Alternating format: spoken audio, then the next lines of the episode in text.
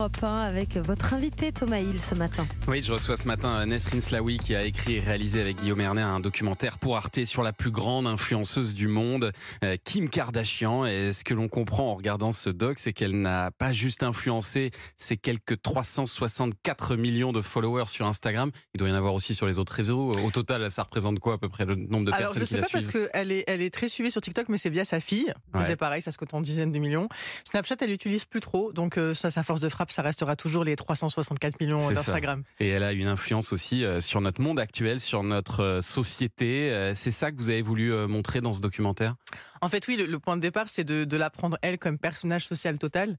C'est euh, justement Guillaume Merler qui a eu cette idée en mélangeant la sociologie de Durkheim et de Mauss en disant il existe des, des personnalités, il existe des célébrités qui, si on s'intéresse à leur impact, en fait, on raconte toute une époque. Eh Et, oui. c'est exactement ce qui s'est passé avec Kim Kardashian parce que quand on tire le fil rouge de tout ce qu'elle a influencé, on parle forcément de féminité, on parle de réseaux sociaux, on parle de capitalisme, Mm. euh, on parle d'appropriation culturelle, on parle de tous les sujets en fait qui nous passionnent médiatiquement parce que je suis aussi journaliste. Ouais.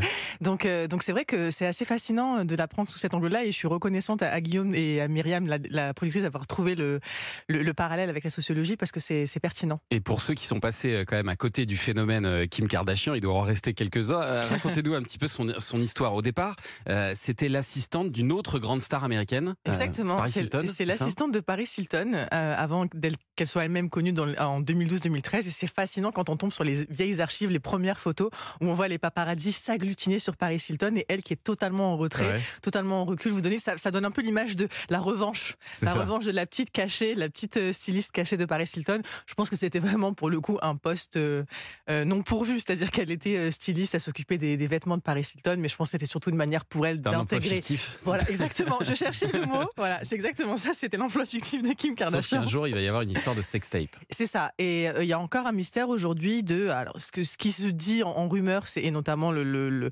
l'homme qui est dans cette euh, cette sextape s'appelle Reddy, qui est un rappeur américain, a fait circuler la rumeur en disant que ça a été un coup monté de la maman de Kylie Jenner qu'on adore Ouais. détester aussi, euh, qui, qui est un peu la bosse en chef de la famille, qui a construit toutes les carrières. Et euh, donc il y a un peu cette rumeur là que c'est un coup monté pour faire connaître Kim Kardashian.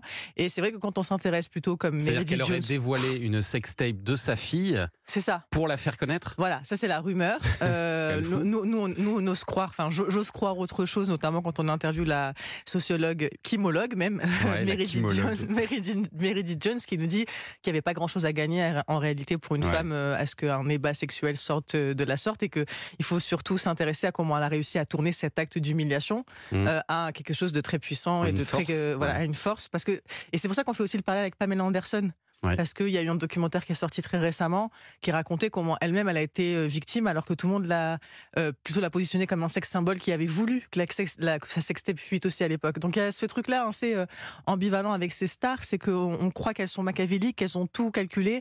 C'est juste qu'elles arrivent à transformer des moments d'humiliation en gloire absolue. Et alors en 2007, euh, en même temps que la naissance du premier iPhone et, et de Twitter, il y a une nouvelle forme de télé-réalité qui fait son apparition en racontant la vie quotidienne de toute la famille Kardashian.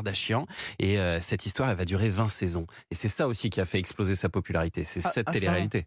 Totalement, et c'est l'arrivée de tout en même temps. C'est pour ça qu'on parle de Twitter parce que ce qui va se passer, c'est que la télé-réalité cartonne aux États-Unis, pas tout de suite, mais elle, mais elle fait quand même une, une bonne part d'audience et du coup les gens commentent sur Twitter. Mm. Et donc il y a des mèmes qui sortent, il y a voilà, il y a des analyses en, en permanence et c'est- une longévité incroyable, 20 saisons euh, pour une famille euh, qu'on qu'on arrive à suivre comme ça d'année en année, surtout qu'elle se réinvente. Il y a eu Keeping Up with the Kardashians, maintenant ça s'appelle The Kardashians sur euh, Disney+. Donc euh, voilà, c'est assez fou aussi de voir comment elles savent jouer avec tous les outils parce que la télé-réalité seule ne peut pas expliquer son succès. Par contre, la télé-réalité, plus les réseaux sociaux, plus Instagram, plus tout, le, tout ce qui tout ce qui s'accumule, et donc tout ce qui fait 2023, en réalité, euh, c'est c'est pour ça qu'elle est, euh, elle est très fascinante. Et alors Nesrin Slawi, vous a interviewé de, de nombreux experts dans le monde, et notamment euh, la kimologue en chef, la spécialiste de Kim Kardashian, elle s'appelle Meredith Jones. Quel métier incroyable C'est fou hein, comme boulot. Je savais pas que ça existait. Mais alors, ce qu'elle dit, c'est qu'en fait, Kim Kardashian a beaucoup de talents, mais qui ne sont pas reconnus comme des talents standards. Et alors, c'est quoi les talents de Kim Kardashian? Alors déjà, je trouve qu'on est dans une époque qui remet en cause la notion de talent. Je pense qu'on a compris que dans nos sociétés, il y a quand même beaucoup de reproduction sociale et euh, qu'on on hérite beaucoup plus de nos places qu'on les mérite. Mmh. Donc, euh, et elle, elle est arrivée en bousculant ça, c'est parce qu'elle a une... Et Guillaume le dit très bien parce qu'il connaît bien les systèmes de célébrité, de notoriété. Il, les a beaucoup étudiés et c'est vrai que c'est pas une star hollywoodienne, c'est pas une star de la chanson, c'est pas une star de la danse.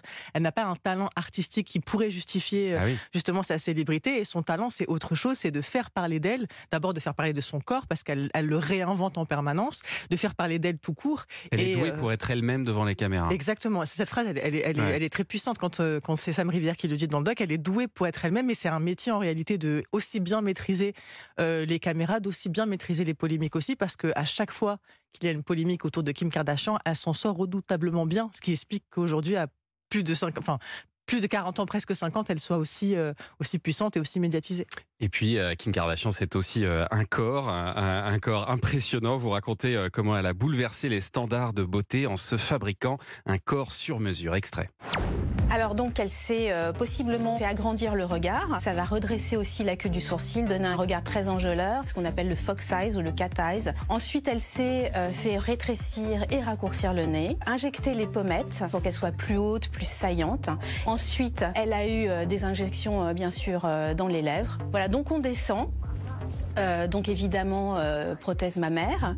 Ensuite, elle s'est fait faire une lipostructure. Alors la lipostructure, c'est je prends de la graisse dans les parties replètes et je la réinjecte dans des parties que je peux mettre en valeur. Après, elle s'est euh, fait poser des prothèses de fesses d'un volume relativement conséquent. Donc c'est un upcycling de soi en fait avec sa graisse. C'est un corps patchwork. Un corps patchwork, voilà, et qui est devenu un peu la référence des jeunes filles aujourd'hui. C'est ce que vous nous racontez, Nesrine. Cette forme de sablier. C'est ça. En, fait, là où, où elle est forte, c'est qu'elle vient d'un milieu plutôt privilégié. Elle, pourtant, elle n'a pas adopté les codes classiques, à savoir être grande, longiligne. Bon, grande, elle n'y pouvait pas grand-chose, hein.